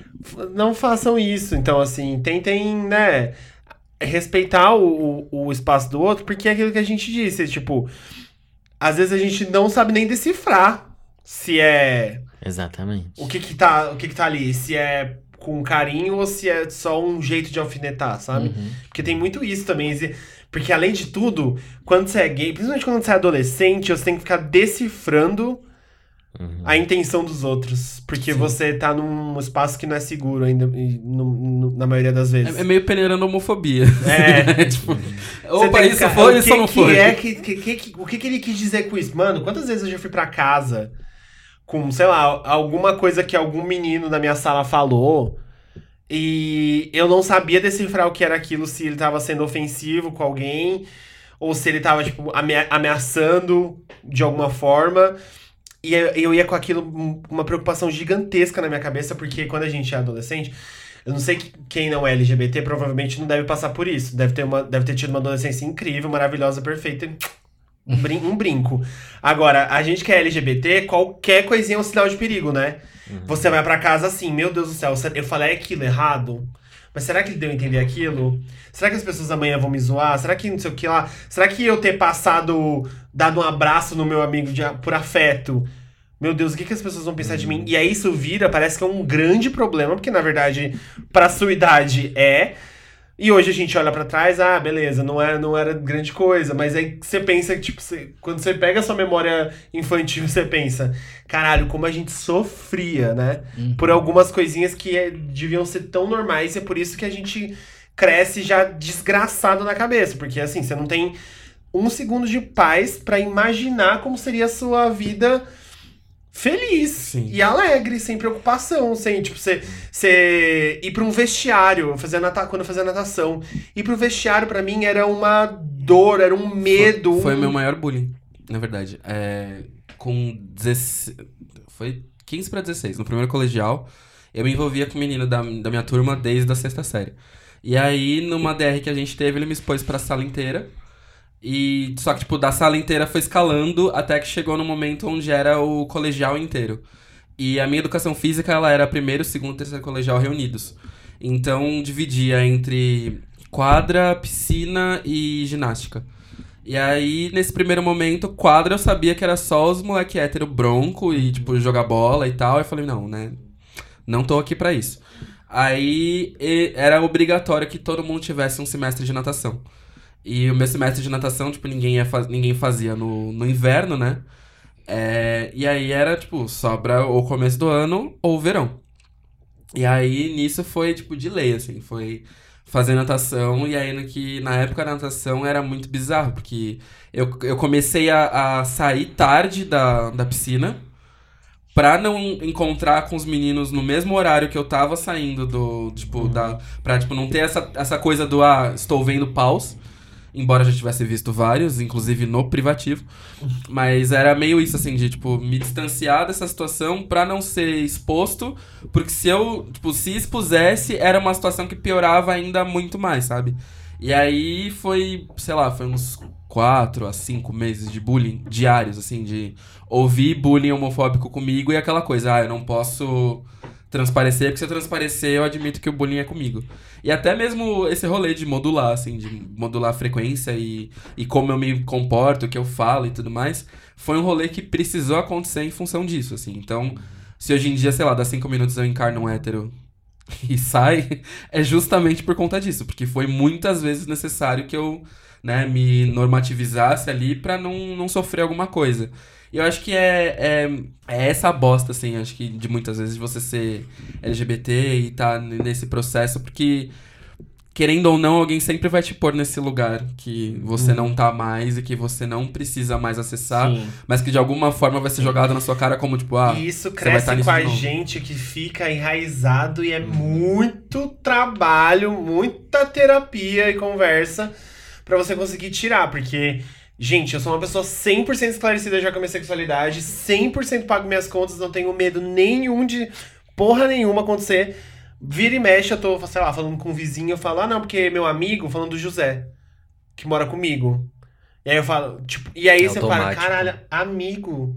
No automático, fui na lavanderia, já contei essa história aqui, eu acho. Fui numa lavanderia uma vez, entreguei lá a roupa pra pessoa falar, pra pessoa lavar e tal. Falei assim: ah, o meu amigo vai vir buscar depois. tipo, eu podia ter falado namorado, sabe? Tipo, o que Inclusive, importa é pra essa importante pessoa. falar. Tipo, não é como uma pessoa. Não é Mas que- é que a gente já tem medo da reação que ela pode é, ter, exato. né? E, é- e assim, é uma merda, porque assim, não é uma pessoa que, por exemplo, tinha cara de ser uma- um risco. Que era uma Uhum. mulher, primeiro que era uma mulher, né? Aí já, a gente já meio que alivia. Mas era uma mulher mais, ve- mais velhinha e tal. Eu podia ter falado meu namorado. E se ela olhasse com cara feia, foda-se. Não é como se ela fosse sacar uma arma ali na hora e me matar, sabe? Também não sei, né? É, né, de nunca se sabe, mas né? Mas vamos lá. Mas o risco ali acho que era menor. Só que tá tão na cabeça, assim, que às vezes vai no automático. E eu já sou uma pessoa mega. Tem um podcast que fala abertamente sobre isso. E aí, pra senhorinha da lavanderia, eu falei que o José é meu amigo, namora há cinco anos o menino e. E ainda fica isso, porque a gente carrega muito disso. Porque são assim. Hoje parece que faz muito tempo, mas naquela época eu lembro de ter. dos dias não passarem quando tá, minha cabeça tava funcionando nesse medo, sabe? Nesses medos, nessa, nessa angústia. Então, o, o tempo não, não passava nunca e era agoniante, porque ficava dentro do meu quarto, preso, pensando, pensando, trabalhando aquilo. Como eu poderia inventar uma desculpa amanhã se eu, né? Tipo, se alguém mexesse comigo. Enfim, é, a gente cresce já sendo agredido, né? E aí a gente acaba se acostumando com isso também, porque. Vai, e aí é que a gente vai aceitando a homofobia, a homofobia cordial no, ao decorrer do- dos anos, porque qualquer sinal de mínimo afeto, mesmo que não seja com 100% de aprovação, se torna um, um ganho gigantesco. Sim. Porque a agressão já foi tanta que você já para e pensa assim: não, mas essa pessoa pelo menos ela não tá me xingando. Ela fala que me ama de alguma forma. Então já é um ganho pra mim. E a, a gente vai aceitando com o tempo e tem gente que morre aceitando esse tipo de coisa, né? É uma merda. Mas aí quando a gente entra nessa seara da, Dois episódios usando Seara. Seara da família, é pior ainda. Uhum. Porque uma coisa que, que o Danilo falou Danilo. Eu falei assim, um É meu fake. nome, tá rindo? Não, meu falei- nome- Eu vou E falar então Danilo? o Danilo, a.k.a. Lorelai Fox, falou é, Seu sobre é, a pessoa da família ignorar quem você é. O meu pai, ele ignora que eu sou gay. Tipo, ele sabe, ele sabe que eu moro aqui em São Paulo com o Felipe, que eu, a gente tá na mesma cama, que a gente divide aluguel, que a gente é um casal, mas ele nunca me pergunta sobre. Entendeu? Quando eu vou visitar ele, ele nunca me pergunta como que tá o Felipe, ele não me pergunta como que tá a vida aqui com ele. Ele não, ele não quer saber. Ele não quer saber, porque pra ele Mas ele conhece o Felipe? Conhece, entendeu? E, assim, é uma homofobia que tá enraizada ali, que é- chega a ser uma homofobia cordial, porque eu fico assim, tá, ele me ama, mas ele não ama essa parte de mim, Uhum. que é quem eu sou, Total. né? Então eu preciso compensar de alguma forma pra. Né? Que aí começa Mas a é- gerar é- um monte isso de também coisa. acontece comigo. Tipo, meu pai é esse lado da família que Gente, ele não sabe vocês é nada. realmente parecida. Gêmeos, querida. Super gêmeos ativados. Gente! No final você fala, é nessa que eu vou, tá, José? É Pode verdade, arrasou.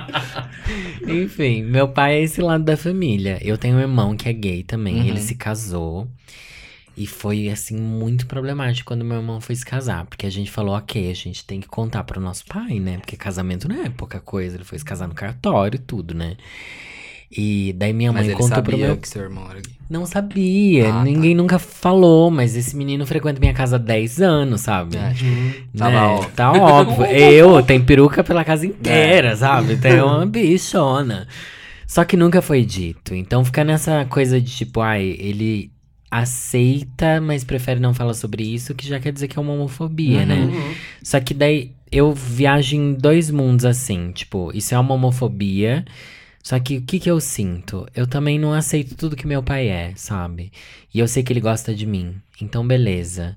Dele eu vou aceitar isso. Só que da irmã de não sei quem, eu não preciso, É, sabe? Eu não exatamente. preciso passar por esse desgaste. Meu pai vale a pena, é uma- das pessoas mais importantes da minha vida. Eu acho que a gente tem que fazer concessões, sim. Assim como eles fazem concessões também com a gente, Uhum. sabe? Ah, É aí que eu consigo importante equilibrar. Tá falando isso. Acho importantíssimo isso que você tá falando, desculpa te interromper, porque é- a gente não pode ser radical mesmo. Porque a gente vive em sociedade, entendeu? Sim. A gente não pode viver num radicalismo. A gente tem que aprender a fazer concessões para as pessoas. Se- principalmente, como você disse, se aquelas pessoas valem a pena. Uhum. Ah, Não é que a gente vai fazer concessão para todo mundo, vai chegar num lugar assim, ah, então no ambiente de trabalho, eu vou aceitar toda a homofobia de todo mundo. De forma Uhum. alguma. Mas você tem que saber fazer concessões, você tem que saber que- em que momento aquela pessoa está para estar tratando aquilo daquele jeito também. Uhum, E como é a desconstrução e a construção dessa pessoa também, né? Mas aí que você até- precisa entender ao mesmo tempo que você não tem que provar nada para Exatamente. as pessoas da sua família. Uhum. Exatamente. É, parte importante disso é saber assim, tá, eu aceito isso dessa pessoa. Mas é. a- em que ponto isso está te agredindo, né? Porque também a gente não pode aceitar coisas que agridem a gente, porque é assim que nascem relacionamentos abusivos, etc. Mas fazer concessão pelo bem de um, de um. De uma coisa que você sabe que vai além da. da Que não é ódio. Que é falta de informação, que é que é, é criação, é de outra história, vem de outro rolê, sabe? Uma geração totalmente diferente da nossa. É uma coisa que a gente tem que aprender a relevar também. E é uma coisa que, tipo, vindo do meu pai ou vindo de família, é uma coisa que, nessa altura da minha vida e da vida do meu irmão, a gente sabe que isso é um problema que tá com ele, Uhum. é do meu pai. Não é quando a gente é jovem que a gente se culpa pelos nossos pais acharem aquilo errado. Hoje em dia eu não me culpo. Se ele acha errado, eu entendo que é ele que precisa tratar isso, e não eu que preciso mudar isso, entendeu? Em mim. Eu acho que isso é um ponto importante pra gente conseguir começar a filtrar essa coisa. Sim, E totalmente. a- aproveitando o gancho, é, acho que um ponto antes de chegar no gancho, é, eu acho que também tem a questão do timing quando a gente vai falar sobre essas questões. Acho que muita gente está em processo de desconstrução e a gente tem essa urgência de querer que as pessoas acertem tudo de uma Exato. maneira muito rapidinha ali. E um processo não é rápido, se pra gente é um processo demorado, pra muita gente que tá fora de- disso, principalmente em contato com, com todo o rolê, eu acho que requer um certo tempo, sabe? Pra você aprender a lidar, aprender o que falar ou não falar. Minha mãe é militante para um caralho, tá em, em rodas e rodas, tava inclusive ontem no evento LGBT, minha mãe dá mais rolê LGBT pra falar sobre militância do que eu. Mas assim, de vez ou outra eu tenho que virar pra mãe e falar assim, olha, você errou um pronome. Tipo, ah, não é bem, é bem por aí e tal. Eu acho que isso é, é um processo que, se ele acontece com uma participação das duas partes, né, em contextos que são favoráveis, lógico. Mas se acontece de uma desconstrução das duas partes, você entender que o outro também tá chegando num processo, é um, um rolê mais fácil. Uhum. Agora, sobre esse tema e drag. Ai, amiga, aí a gente já entra na homofobia cordial dentro do meio LGBT, eu acho. Porque o que as pessoas têm de preconceito com drag, com gays afeminados no geral, e esquecendo o resto do mundo, pensando só no meio LGBT, nossa, eu não tinha nem parado pra pensar como isso. Você me trouxe agora uma, uma bomba, uma provocação, amiga. Vai virar muito rua. entrevistadora. Vai lá, é nessa que eu vou. Mas é, aí é fortíssimo, né? Porque todo mundo acha drag incrível, blá blá blá, mas ninguém quer namorar, né? Por quê? Por que, que ninguém quer a gay afeminada? Por quê? Né? Não, mas não tem preconceito, imagina. É só questão de gosto, não sei o que lá, não sei o que lá. É fortíssimo isso. Longe, né? De Vai- ser. Nossa. E eu não sei, não sei o que a gente tem que fazer pra desconstruir isso. Eu acho que a gente tá no caminho. Eu acho que a gente tá. É aquela coisa. O, o mundo tá convivendo mais com drags e os preconceitos vão caindo, né? Sim. Hoje em dia as drags estão aí pra todo mundo ver como é que é nosso trabalho mesmo e tirar os estereótipos que tem. Mas pra arranjar macho é difícil, gente. Mas bis- biscoitos à parte, né? Você que acabou trilhando um caminho importante de discutir isso com uma geração nova. É, acho que vem muito de todo o processo. Acho que, inclusive, eu já, já, te, já te dei esse biscoito várias vezes. Do quanto você não lembro, foi... pode falar mais, B. Fale, É, nunca é do demais. quanto você foi essencial pra não só entender todo, todos os processos que aconteciam, tipo, dentro da comunidade, mas também pra exercer essa empatia de, tipo, Ai, tá, eu preciso me colocar no lugar de outra pessoa porque isso, isso, isso eu não passo. Então, como é que eu me porto já que eu não passo? Eu acho que o seu papel foi muito importante dentro da, da militância, da comunicação hoje em dia que a gente vê, porque através de você vieram muitas outras pessoas que vieram falar sobre isso e até mesmo a liberdade de outras pessoas de entender. Eu vejo, é, é muito maravilhoso, né? Minha mãe faz parte do Mães pela Diversidade e tal. E vira e mexe eu vejo alguma postagem assim. E é muito, muito legal quando eu vejo, tipo, vídeos muito antigos seus, assim, pipocando, sabe? Do, Ai, tipo, que medo. Estão chegando nesse, nessa informação Aham. agora.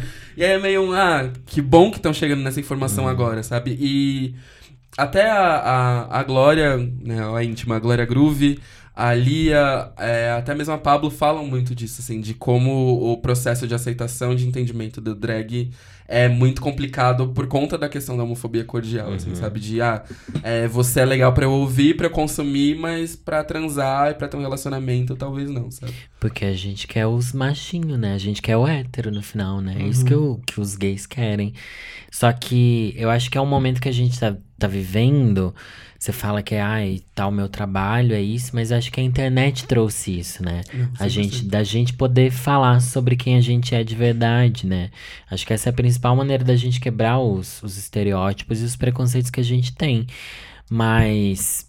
E o que eu vejo de mais legal também, no sentido de desconstruir essa homofobia cordial com as drags, é que mais pessoas estão querendo se montar. Mais pessoas entenderam que aquilo ali não quer dizer nada sobre quem você é. Ou quer dizer muito também, só que não quer dizer o que as pessoas geralmente imaginavam, né? Minha drag diz muito sobre mim, como pessoa e tal, mas não diz nada sobre eu dentro de um relacionamento, enfim, ou sobre o que as pessoas esperam de mim. É um rolê muito louco, porque é muito, muito mais machista daí, né? Porque tem tudo a ver com o estereótipo de uma mulher ali. Isso é muito complicado e pesado. E as gays, né, acham que é tudo desconstruído, é só porque gosta de drag, mas enfim. Ai, gente, pesado. Pesou agora pra mim. Eu, eu tava até vendo isso porque eu tô fazendo alguns experimentos com drag já faz algum tempo, mas eu sou, além de preguiçosa. Experimentos? Tem um cativeiro de drag, bicho? Que história é essa? Não, é do Ele tipo- fica lá se maquiando e postando na internet. Ah, é, essa-? De, de treinando, tipo, treinando e, e vendo, porque assim, eu comecei a me montar por conta de uma questão no trabalho, porque assim, a drag do trabalho saiu da agência A, a gente. drag do trabalho. Que Onde você trabalha, amiga? Blue Space. É que assim, eu, traba- eu tra- eu trabalhava numa agência de publicidade e lá tinha uma drag, que inclusive era a filha da Malona. Hum. Drag fam- conhecida. A Malona tem 30 filhas também, né? também. E aí, nesse rolê, é, começou que a gente resolveu fazer um, um lip sync battle, porque, tipo, rolou de eu e um hétero da agência, super gente boa, a gente rolou da gente começar a fazer um lip sync de Bye Bye Bye do N-Sync, os dois bêbados. Aí disso rolou o lip sync battle, do lip sync battle rolou a primeira edição, que teve essa drag que foi a RuPaul nossa. E aí ela virou e falou assim: ah, gente, tô saindo da agência, vagou o espaço. Vocês vão ter que se virar. E aí, né, olharam na minha cara e falaram, você, porque eu tinha ganhado a primeira, o primeiro lip sync battle. Aí eu virei a drag da agência pro evento. E eu nunca tinha me montado na vida, nunca tinha feito uma maquiagem completa na vida, mas assim, né, as piruetas, espacate e tudo mais de drag eu faço, numa boa. E aí foi um, tá, beleza, vou me montar. E aí no dia, inclusive, foi um dia que eu tive uma crise de ansiedade. Ai, bem. E eu terminei a noite performando a Will Survive. que foi, né, uma Eu preciso construção. sobreviver, bicho. Uma Grande construção maravilhosa. Aí, nisso, pra mim foi muito bizarro, assim, que eu nunca tive o acesso à, à arte drag de uma forma tão próxima. E nesse dia que eu me montei a primeira vez do I Will Survive, eu tava de, tipo, de hot pants e uma camisetinha e tal, mas assim, tava dando pra ver o meu corpo nitidamente. Safada, B, safada. É, uma- tem que uma ser, tem que safada. ser. Aí, a, a primeira coisa bizarra, assim, dessa, dessa questão toda foi o assédio. Que o tanto de homem que passou a mão em mim, ou fazia piada de duplo sentido, Uhum, cantando, do tipo. Meio brincando, meio sério, e eu fiquei tipo, caralho, que grotesco É isso. bizarro, tipo, é bizarro. E, e perceber que os caras estavam passando a mão assim, na moral, sabe? Apertando bunda e até enfiaram o dedo, assim. Tipo, eu falei, gente, onde vocês vão? E aí, esse processo todo foi me abrindo muito a, a relação com drag e tal. E hoje em dia, a minha foto mais curtida do Instagram é que eu tô montado. que eu achei, E né? qual que é o nome da sua drag? O Brasil quer saber. É Laquisha, Laquisha. que né, queria que fosse o nome de uma mulher negra, poderosa. E é Marage, por causa da Nicki Minaj, que o sobrenome da Nicki Minaj é Marage. E Nose, por causa da Beyoncé. Então é Nossa, tem muita Marage referência. Muito difícil escrever, né? Então, eu fiquei pensando nisso e falei, bom, ainda bem que eu não faço sucesso com isso, porque não tá fudido. B, nunca se sabe. Eu me arrependo de, de meu nome ser Lorelai até hoje, porque é difícil de escrever também. Então você encurte seu nome enquanto é tempo. Ah, inclusive, aproveitando, você deve estar exausto de falar sobre, mas conta aí como Fala é que sobre. surgiu e por que surgiu Não tô Lorelai exausto, Fox. Não. Só ligo um botão e repete.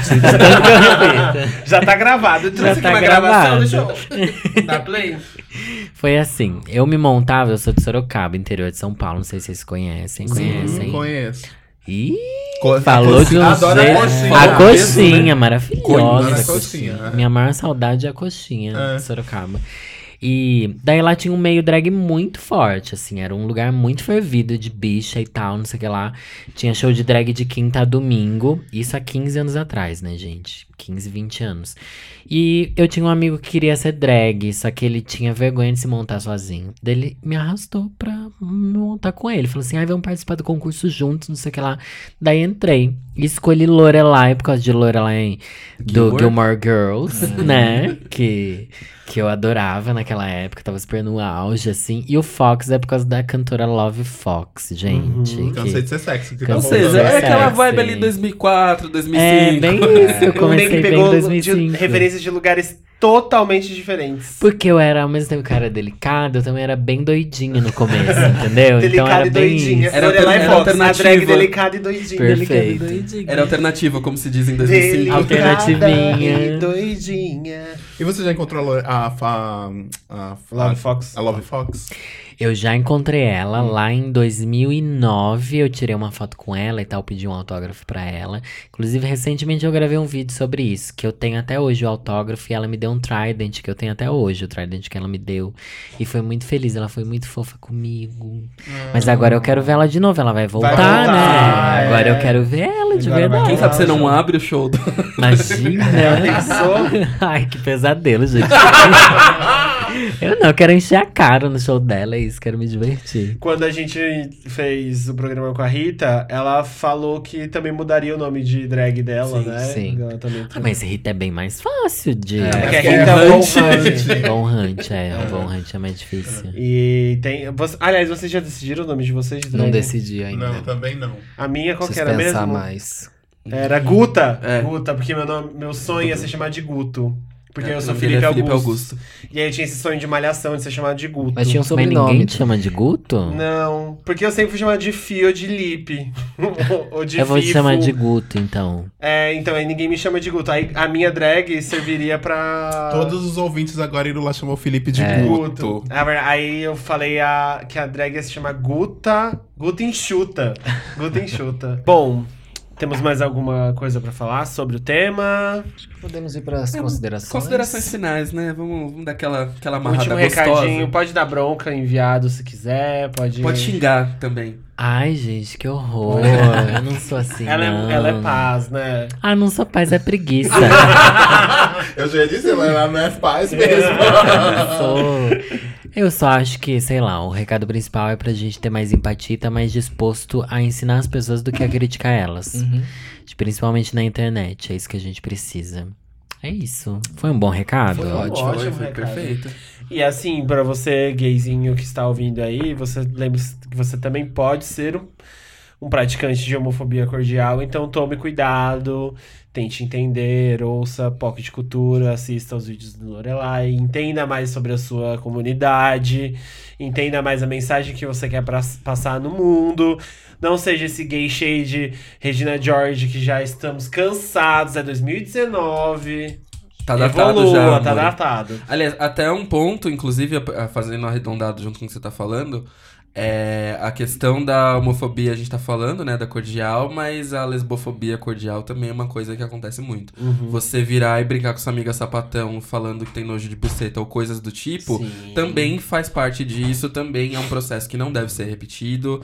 É, qualquer outra piada que entre por essa mesma seara não é aceitável. Piada com trans eu nem vou entrar no mérito, porque assim, se você faz, você é um lixo. Então, né, vamos começar a reconhecer um pouco mais o- aonde a gente tá pecando e o que, que a gente pode melhorar Acho enquanto que o comunidade. recado principal é começar a conseguir perceber se você está praticando ou É. sofrendo homofobia cordial. né? Sim, e exato. aprender a Tente pensar no que você não quer ouvir, no É. que te atinge, pra não fazer com os outros, né? É isso, gente. Acho que Vamos foi. pra dica das POCs? Dica Então, das bora. POCs. E... Quem a gente, dessa vez a gente brifou. Foi uns minutinhos antes? Foi. Bem, mas a gente já começou a gravar. Que isso- momento que eu tive pra pensar. Ah, Mas, mas, Mas olha, mas é que tem gente que tudo- chega que só fica sabendo no final, que a gente fala É dica das elemento POCs. surpresa. Ah, Mas a gente pode começar com quem já tem a dica. Que Eu no tenho caso. já, se quiser. É, Posso Pode ir. Tá bom. Uma dica é uma série da Globo que a Linda Quebrada está participando, que se chama Segunda Chamada. Ainda não assisti, mas eu vou indicar porque eu tenho certeza que é incrível, tá? E só, Ela só pra. canta banda Magníficos Sim. no primeiro episódio, E sabe? só de ver a Lin na Globo já é gratificante, já vale a pena. sim. É, a outra dica é o EP da Urias, que saiu 9 Saiu horas já? de hoje que a gente está gravando. Então, provavelmente, Eita. você ouvir, já vai estar no ar o EP da Urias. É, minha dica, eu vou dar um. Vou fazer um micro jabá. É, semana passada eu não vim aqui no POC, mas eu participei do É Nóia Minha com a Camila Frender. Eu fui lá gravar o episódio Eu Odeio Burocracia e foi muito divertido, eu ri muito. Eu fui até me ouvir lá, geralmente eu não me escuto. e aí eu fui me ouvir e, nossa, eu ri muito. Eu ri muito lá e eu fiquei, nossa, eu tenho que parar de rir mais nos episódios e falar mais, né? Mas enfim, foi isso. Então, não tem que vamos- parar nada porque um monte de, de fã do POC tava comentando que sentiu É. falta da sua risada Ah, é, É verdade. É verdade. A sua risada é uma marca do, É, então do tá podcast, bom. amigo. Tá, mas foi ótimo, foi um episódio muito bacana. Camila vai- já falou lá que vai vir aqui no POC, então vamos organizar isso, tá? Você vê, você vê como a gente é uma girl band, né? A gente tem os momentos solos da carreira de cada um, mas volta pra formação. Ah, eu amo isso, gente. É, a minha dica é uma oficina cultural que tá rolando aqui em SP, que é sobre cinema LGBT no Brasil. E vai tá rolando. Foi o que eu te mandei no Instagram, viado? Não, viado, Ah, tá. esse é outro, esse é um curso.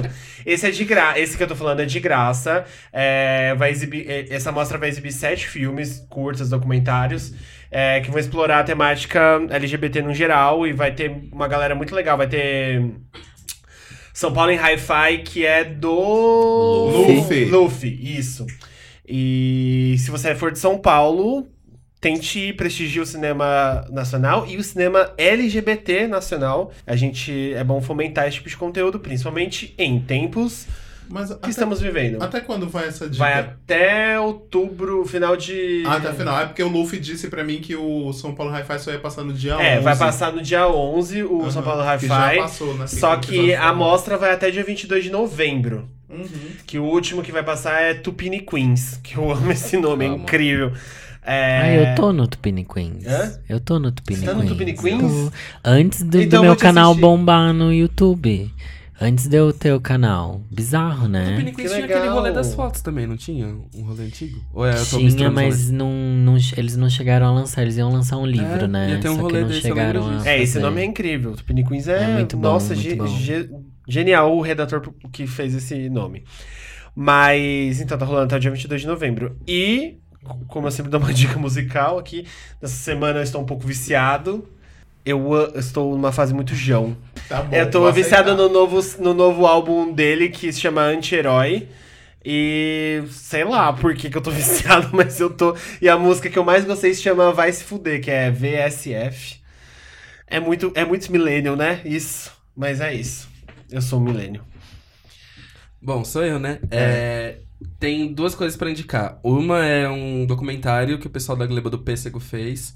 É, eles são fodidos, assim, então procure pelo, pelo WhatsApp, pelo Gui. Eles fazem um trabalho incrível junto com mais uma galera. É um coletivo de, de filmmakers e produtores e tudo mais.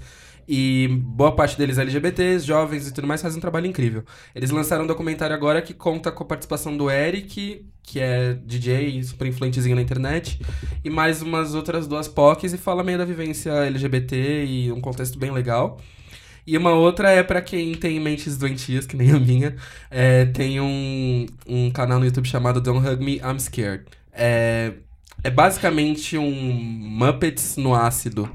Então, assim, a- eles discutem vários temas, do tipo amor, criatividade e tudo mais. São seis episódios, ele é em inglês. Eu não lembro se tem legendado, mas eu acho que tem. E ele é basicamente isso, ele é, é fantoches e marionetes e tudo mais, mas numa versão um pouco psycho. E é bem legal. Vale a pena. Danilo, a.k.a. Lorelai. E que Eu Whitney- vou. A.k.a. Whitney. Whitney.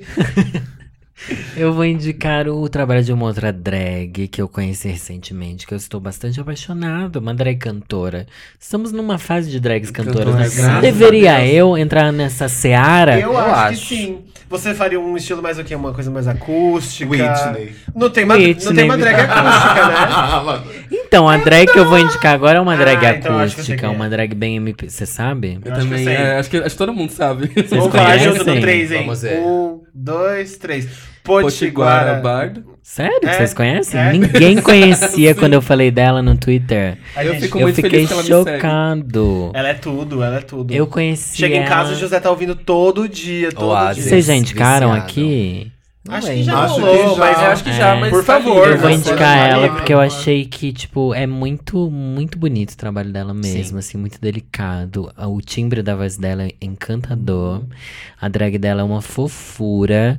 E eu espero ver muito mais dela. Então, pra gente ver muito mais desses artistas, a gente precisa começar a ouvir, divulgar, Sim, né? sim. Então, Vai ter show dela aqui em São Paulo. sério? Vou te passar o link É, depois. vai, vai em breve. Ai, É, eu acho que é.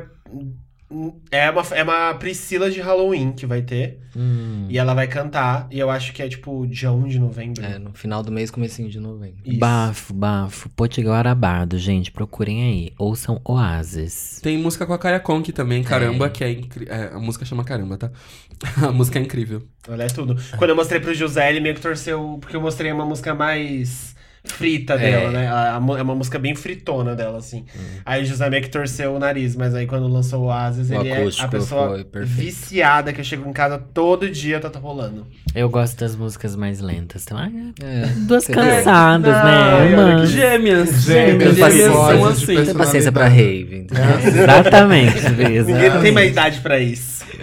Lorelai, muito Ai, obrigado. foi lindo. Foi um Ai, eu que sonho agradeço. Esse momento finalmente. Repetiremos, hein? Repetiremos, por que favor. sim. Vira espero elenco sim. fixo conosco. Por favor, trago até o vinho da Olha prova. É sério, a gente emba- embasa muito o nosso tipo de conteúdo no que você faz, porque a gente Ah. gosta de conversar sério, de uma maneira leve e. Arrasou. Bem menos didática que a sua, porque você é muito. Imagina. É tudo porque o gente vídeo é muito tem gritando. roteiro, né, B? É. Aí é mais fácil todo mundo achar que a gente é super inteligente, porque você passa um mês pensando no que você vai falar. é fácil, mas não tem nada disso, não. Mas você foi, eh, de novo, você foi muito referência minha, pra, até pra trabalho. Tipo, eu trabalhei com marca, respondendo pessoas e tudo mais. E o motivo de eu começar a responder as coisas com muito mais didática e mais, né, prestar esse serviço de, de informação veio muito através de você. Sim. Ah, É, e, né, Tamo junto. Só não é um coloque a culpa de ser publicitário em mim, hein? Por favor. Deus me livre de carregar esse fardo, É, né? por favor. Não, isso foi eu que fui burra mesmo. É, eu também tive essa sina. Os cinco aqui dessa mesa são. Sim, Ai, mas a gente adora, né? É, Fala ama. mal, mas ama. É isso, obrigado. Obrigado, Eu que gente. agradeço. Obrigado, um beijo. É nessa que que eu vem, vou. pessoal. É nessa Aí, que eu vou. É nessa que eu vou. É, peraí, peraí, peraí. Vamos, vamos pausar Vai. esse momento. Ficou tímido. Tá bom, por que, que cada um não fala o seu nome e no final eu falo meu nome é Lorelai Fox e todo mundo fala Ah, junto? É arrasou, nessa que eu vai, vou. Não, tem que ser só o José pra falar, é nessa que eu vou. Eu vou falar então pras pessoas. Eu- Meu nome é José e é nessa que eu vou. Ai, que bonitinho. Sou Felipe. E é nessa que eu vou. Não, não. Você tem que falar- que seu nome. Tá, você repete. Começa. Eu sou José. Felipe. Hilário. Eu sou o Caco, gente. Eu sou Lorelai Fox e é nessa que eu vou. Beijo, até semana que vem.